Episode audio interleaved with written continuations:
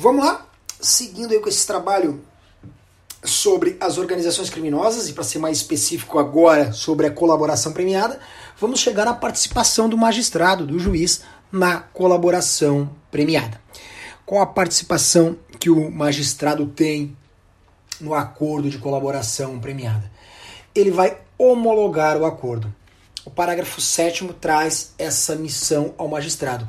Cabe ao juiz homologar, desculpa, o parágrafo 8 cabe ao juiz homologar a essa esse acordo de colaboração premiada. Essa homologação ela vem prevista no parágrafo 7 e no parágrafo 8 certo? O parágrafo 7 traz o que, que o juiz deve fazer para homologação do acordo e o oitavo traz a possibilidade de recusa à homologação. Veja só, esse acordo não é algo já sedimentado. Foi celebrado lá pelo MP, pela autoridade policial e o colaborador, mas ele ainda não pode ser executado. Ele depende de homologação por parte do juiz. Ele deve ser homologado e o juiz pode recusar. Veja que o parágrafo 8 fala que o juiz poderá recusar a homologação se a proposta não atender aos requisitos legais. Se a proposta não atender aos requisitos legais, o juiz vai devolver o acordo para que as partes é, corrijam, adequem às necessidades, tá certo? E dessa homologação, como que se dá? O parágrafo 7 ele foi alterado pelo pacote anticrime. Porque dizia o que o parágrafo 7 De grosso modo é o que? Ele vai homologar, o juiz vai analisar ali a legalidade do, do, do acordo, vai analisar se ele atende aos requisitos legais e viria homologar. Só que agora o pacote anticrime trouxe uma alteração no parágrafo 7 no sentido da oitiva do colaborador. Veja só, antes o juiz ele poderia, se ele quisesse, ele poderia, se ele entendesse como necessário, ele poderia ouvir o colaborador sigilosamente. Agora, a lei manda, a lei 13964, ela determinou que o juiz deve ouvir o colaborador. O juiz deve ouvir o colaborador. É, essa, essa oitiva do colaborador como já dito, ela é acompanhada do seu defensor. O colaborador está sempre com o defensor, tá?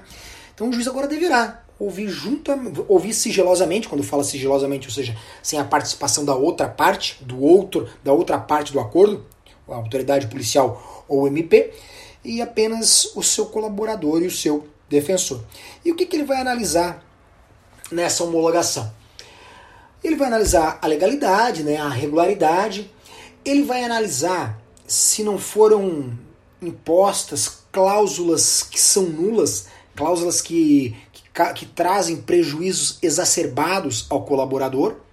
Ele vai analisar se não, não estão presentes cláusulas que, a, que o celebrante inseriu cláusulas nesse contrato, entre aspas, que são deveras prejudiciais ao colaborador, e aqui a lei ela trouxe um rol de cláusulas que são nulas, já vou abordar isso, que não podem estar previstas, em elas estando previstas, o juiz deve rejeitar esse, a homologação. Ele também vai analisar a adequação dos resultados da colaboração, ou seja, se, aquele, se a colaboração atinge aqueles resultados lá que nós vimos nos cinco incisos do artigo 4 A voluntariedade, que ver se ele colaborou, colaborou de forma voluntária, se não foi mediante tortura, mediante coação, mediante fraude certo? E, enfim, vai analisar toda essa a legalidade do acordo, a legalidade do que foi do que foi proposta, a regularidade, né, se obedeceu às formalidades previstas da lei, se não estão presentes essas cláusulas nulas, se tem se há voluntariedade por parte do colaborador e principalmente, principalmente não, e também se atingiu os resultados objetos da celebração. Tá certo? Sobre essas cláusulas nulas, cláusulas nulas, que o magistrado deve, deve refutá-las. São as seguintes. Para memorizar, em regra, elas estão relacionadas ao cumprimento de pena. Tá certo? Em regra, elas estão relacionadas ao cumprimento da pena. Elas dizem respeito elas dizem respeito, elas são, são, são nulas as cláusulas que violem o direito, violem o critério de definição do regime inicial de cumprimento de pena, Lá no Código Penal nós temos um critério para se adotar o regime de cumprimento de pena, o regime inicial, certo? acima de 8 anos fechado, entre 4 e 8 semiaberto, abaixo de 4 aberto, se o réu for primário. Então, qualquer cláusula que interfira nessa fixação do regime inicial, ela será tida como nula. Também é nula a cláusula que viola as regras de cada um dos regimes de cumprimento de pena. O Código Penal e a LEP traz algumas regras do regi dos regimes de cumprimento de pena, fechado, semiaberto e aberto. Cláusula que mexa nessas, nessas regras, elas também serão nulas. Também é nula a cláusula que verse sobre a progressão de regime. As regras de progressão de regime que estão previstas no Código Penal e na LEP, de igual sorte, também não poderão ser é, discutidas, não poderão ser tratadas nesse acordo de colaboração premiada. Essas cláusulas são nulas, tá bom? Veja que essas três cláusulas que eu apontei para vocês estão relacionadas ao cumprimento de pena. Cláusula que fala sobre o regime inicial, sobre as regras do regime ou as regras da progressão de regime, ok? E também fala que é nula toda e qualquer cláusula que vede a previsão de renúncia ao direito de impugnar a decisão homologatória, certo? Aquele direito de renúncia que nós que nós tratamos, ele não pode ser, ele não pode ser, não pode ser aberto mão dele no acordo de colaboração premiada. Também é uma cláusula nula de pleno direito, tá certo? Então quais são as cláusulas que eu tenho que lembrar? Aquelas relacionadas ao regime de cumprimento de pena e aquela relacionada ao direito de renúncia ao, ao direito de impugnar a decisão homologatória. Tá certo? Na verdade, essa renúncia é a renúncia ao direito de impugnar a decisão homologatória. Ok, dito isso, outro tópico, rescisão do acordo. Esse acordo ele pode ser rescindido? Mas é claro. E aqui o pacote anticrime também veio detalhar essas circunstâncias, na verdade veio esclarecer. Ele já era aplicado essas regras pela jurisprudência, mas ele veio trazer de forma expressa. Está no parágrafo 17 e 18 do artigo 4 Fala o seguinte: o acordo homologado poderá ser rescindido em caso de omissão dolosa sobre os fatos objetos da colaboração. Certo? Então, em fase de omissão, fase de qualquer omissão dolosa da, da, referente àqueles fatos que foram objetos da colaboração, é possível a rescisão do, do acordo. O colaborador se comprometeu a falar todas as informações que tinha sobre a organização criminosa e falou um pouquinho, não falou tudo. Falou aquilo que lhe convia, certo? Ele omitiu de forma dolosa os fatos que eram objetos da delação premiada, da colaboração premiada. Isso é caso de rescisão. Vamos lá, um dos integrantes de uma organização criminosa em volta, com crimes contra a administração pública, celebra um acordo de colaboração premiada, comprometendo-se a trazer todas as informações, mas ele só delata alguns dos envolvidos, alguns dos crimes, a grande maioria dos crimes, ou, ou as infrações que ainda estavam por acontecer, ele se queda silente de forma dolosa. Isso é motivo para rescisão do contrato, rescisão do acordo, tá bom? Ainda, o parágrafo 18 fala que o acordo de colaboração premiada pressupõe que o colaborador cesse o envolvimento em conduta ilícita relacionada ao objeto da colaboração, sob pena de rescisão. Então, olha só, meus caros, pressupõe-se que o colaborador, quando celebra o acordo, ele vai abrir mão, ele vai cessar o seu envolvimento com a organização criminosa. Quando ele celebra o acordo, pressupõe que ele cesse o envolvimento da conduta ilícita que é objeto daquela sua colaboração. Se ele não cessa, o acordo vai ser rescindido. Ah, ele vai se beneficiar e depois ele responde pelo novo problema. Não, claro que não, o acordo vai ser rescindido. O acordo vai ser rescindido. Tá certo? Então essas são as duas formas expressas de rescisão do acordo omissão dolosa sobre fato, objeto da colaboração, ou o colaborador continuar com as práticas ilícitas, objetos da colaboração. Tá certo? Vamos lá. Outro ponto muito importante, esse ponto aqui é ele é alvo de uma série de, de discussão. Sigilo do acordo e dos depoimentos. Sigilo do acordo dos depoimentos. Esse, esse dispositivo que eu vou ler agora, ele cai como uma luva para a Operação Lava Jato. Para a Operação Lava Jato, por, pela divulgação dos depoimentos que foram feitas pelo, pelo então juiz condutor da Operação Lava Jato, o juiz Sérgio Moro. A época não tinha a previsão dessa forma como aqui está, então a divulgação ela em tese seria legítima, mas o pacote anticrime trouxe uma alteração nesse sigilo. O sigilo sempre existiu, tá? O sigilo do acordo ele sempre existiu. É um direito do colaborador o sigilo. No entanto, o pacote anticrime ele fez uma, uma pequena alteração. Esse sigilo do colaborador, dos depoim, sigilo do acordo dos depoimentos está lá no parágrafo 3 do artigo 7 Fala o seguinte: o acordo de colaboração premiada e os depoimentos do colaborador serão mantidos em sigilo até o recebimento da denúncia ou da queixa. Isso já estava previsto, tá certo? Sendo vedado ao magistrado decidir por sua publicidade em qualquer hipótese. Essa segunda parte não estava prevista. Isso foi inserido pelo pacote anticrime. Porque antes era possível. O magistrado entendia que era possível a divulgação, a publicidade do acordo dos depoimentos. Agora não pode mais. O, depoim, o acordo celebrado, os depoimentos, eles devem permanecer em sigilo até o recebimento da denúncia. A partir dali, sim. Aí, como nós bem sabemos que o processo ele tem como característica precípua, salvo raras exceções, a publicidade, aquela informação é pública. Salvo se o magistrado decretar lá o sigilo de justiça em face lá do, dos requisitos lá do inciso 9 do 93 da Constituição. Mas a regra é a publicidade. Mas antes de receber a denúncia, antes de começar o processo penal, os depoimentos, o acordo, eles são sigilosos. E não tem o magistrado, não tem o magistrado a discricionariedade de permitir a sua publicidade ou não. Essa segunda parte foi inserida pelo pacote de crime, tá certo? Então a gente pode dizer o seguinte: o sigilo na parte policial, na parte das investigações policiais, na parte da, do oferecimento da denúncia por parte do MP, o sigilo do depoimento, dos depoimentos e do acordo de colaboração premiada é um sigilo absoluto, não, não cabendo nem mesmo a permissão do juiz para a sua publicidade, para a sua divulgação. Ok?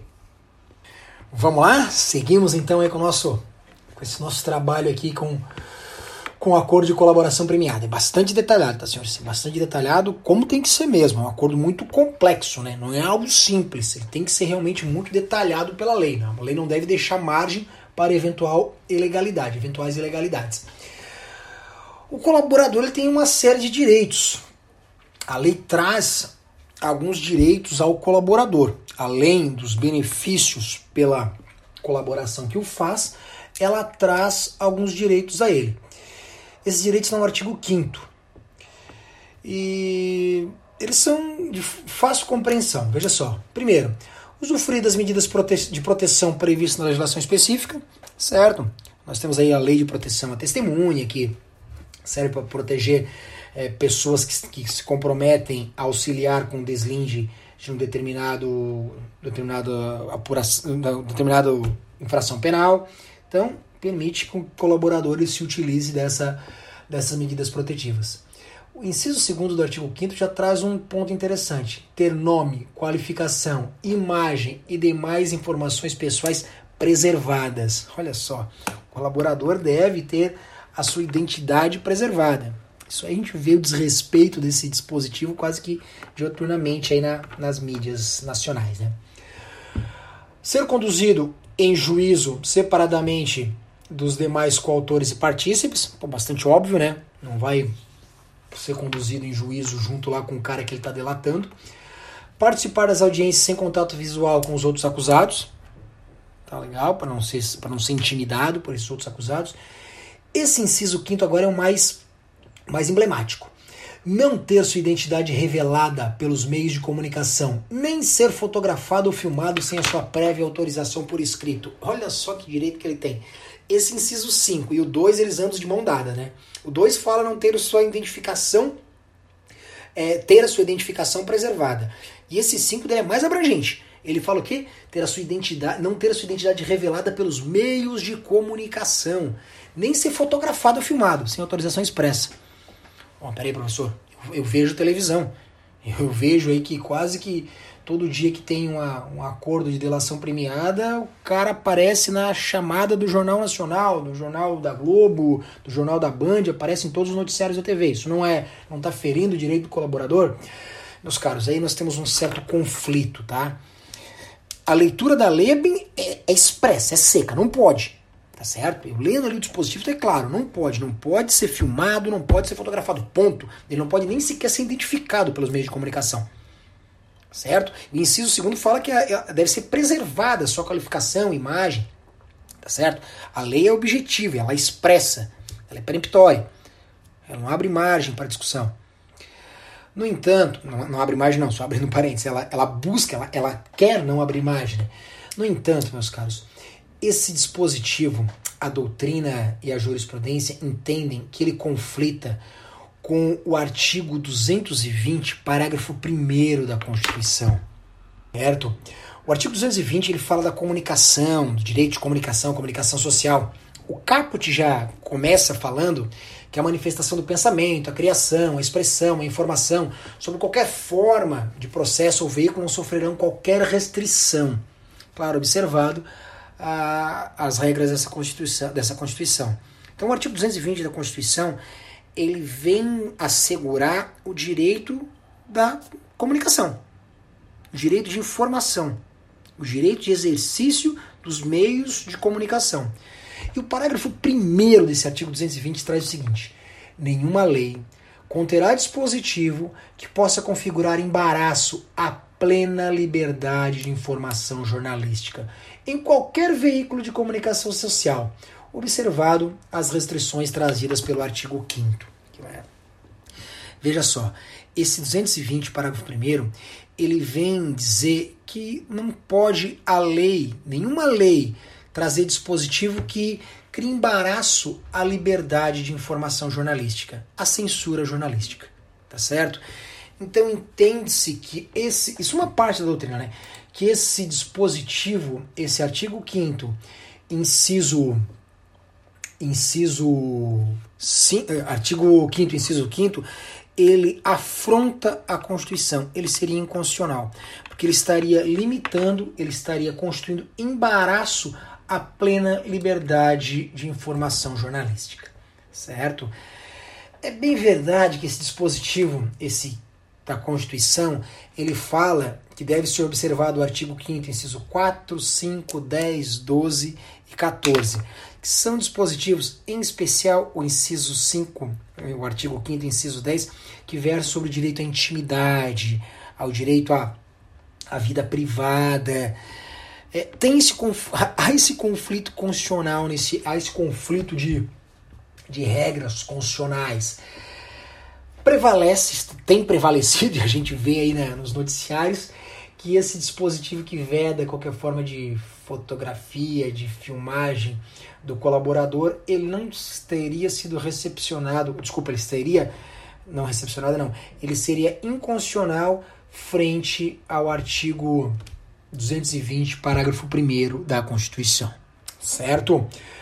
Uh, seguindo com os direitos, com os direitos do, do condenado, do condenado, desculpa, do colaborador, é, ainda dentro do artigo 5 agora o inciso 6, fala que é um direito dele cumprir pena ou prisão cautelar em estabelecimento penal diverso de demais corréus ou condenados. Pois é, o óbvio às vezes precisa ser dito, né? E precisa ser, o legislador tem que lembrar que não dá para colocar o dedo duro junto com o dedo durado, né? É claro que ele seria trucidado lá no estabelecimento penal, tá bom? Então ele tem como direito não cumprir pena no mesmo local. Pois bem, um tema bastante discutível, bastante emblemático, se deu com o julgamento do STF em outubro de 2019. O que acontece?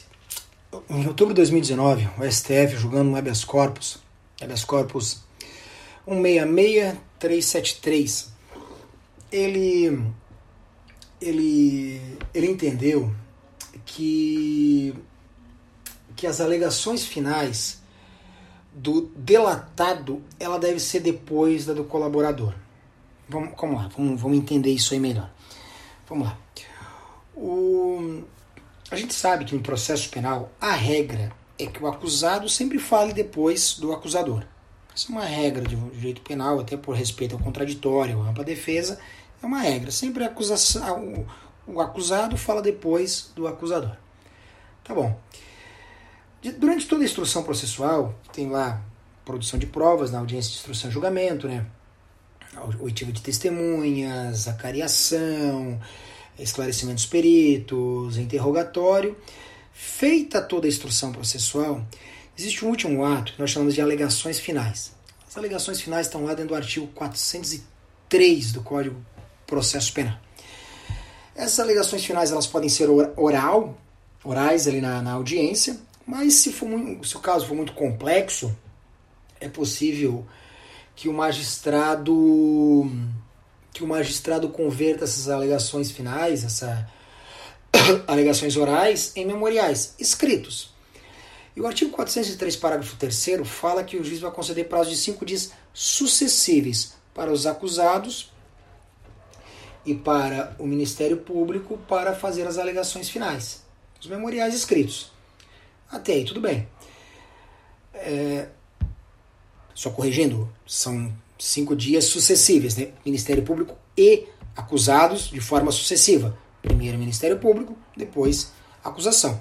Ele vai conferir de forma sucessiva esse prazo. Cinco dias o Ministério Público faz alegações finais, depois o acusado, já com base nas informações, já com as alegações do MP, faz as suas alegações finais. O acusado ou todos os acusados, se tiver vários réus nesse processo. O problema está é que no caso de uma colaboração premiada, um desses acusados aqui, ele é acusado, né? Mas ele também, entre aspas, ele é um, um acusador, porque ele também ele trouxe informações que desfavorecem os demais acusados.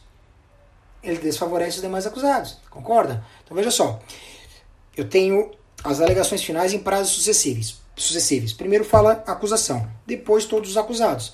Só que dentro desses acusados tem um, dois, três, vários que são delatores. Então eles de certa forma eles também são acusadores dos delatados.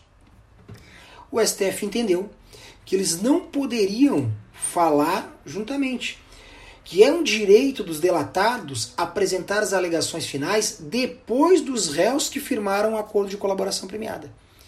O STF entendeu nesse julgado aí que eu apontei para vocês de outubro de 2018 que é um direito, é um direito do delatado, do delatado apresentar as suas alegações finais somente depois que aquele que celebrou a colaboração premiada apresente as suas alegações. Entendeu? O STF é o seguinte, ó, aquele que apresentou, aquele que celebrou acordo de colaboração premiada, ele também é, de certa forma, um acusador. Então, essas alegações finais elas têm que ser cindidas. Primeira vai falar, primeiro vai falar aquele que celebrou acordo de colaboração premiada e só depois o delatado. Só depois o delatado. Por quê? Para que ele possa rebater os pontos, para que ele possa rebater os pontos do Ministério Público e também os pontos do delator. Tá certo? Isso aí trouxe um rebu sem tamanho, sem tamanho. Isso ainda está palpitando. Isso ainda não está resolvido. Porque dos vários condenados na Operação Lava Jato, vários eram delatores e aplicou-se a regra comum. Qual era a regra? Fala todo mundo junto. Alegações finais fala primeiro o Ministério Público, depois falam todos os, os acusados, todos os réus juntos. Essa era a regra, essa era a jurisprudência. Não existia nenhuma norma escrita em sentido diverso. Dá pra gente, agora sentando e analisando o julgado do STF, que eu convido vocês para ler novamente, habeas corpus 116 373, dá pra, dá pra entender que tem certo sentido. Tem certo sentido que o acusado, que o, o, desculpa, o delatado deve falar depois do delator, porque esse delator é de certa forma um acusador, certo? Mas se tinha até então que a jurisprudência, a doutrina pacífica no sentido, ó, tem que falar primeiro o quê? acusação, depois fala todo mundo junto, os, os réus.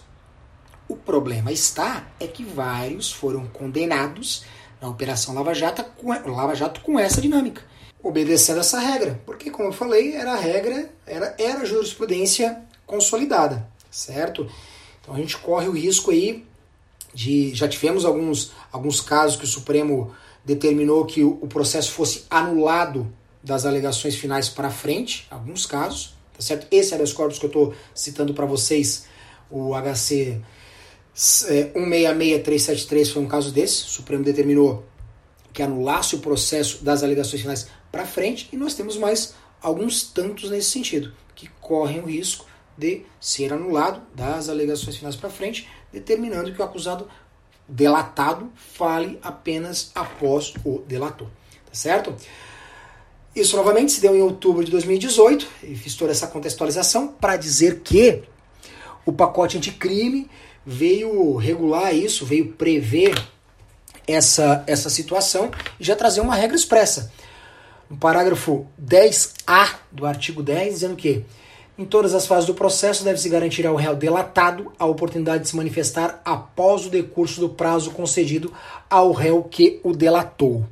Certo? Então esse parágrafo 10A veio sedimentar esse entendimento do Supremo Tribunal Federal e já para garantir que nenhum magistrado não obedeça e corra o risco de ter sua sentença, sua condenação é, futuramente anulada pelos tribunais superiores.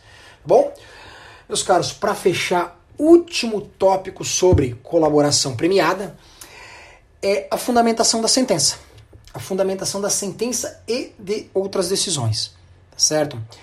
O parágrafo 16, 16, olha que parágrafo que a gente já está aí no, no, no artigo 4 só falando de colaboração premiada.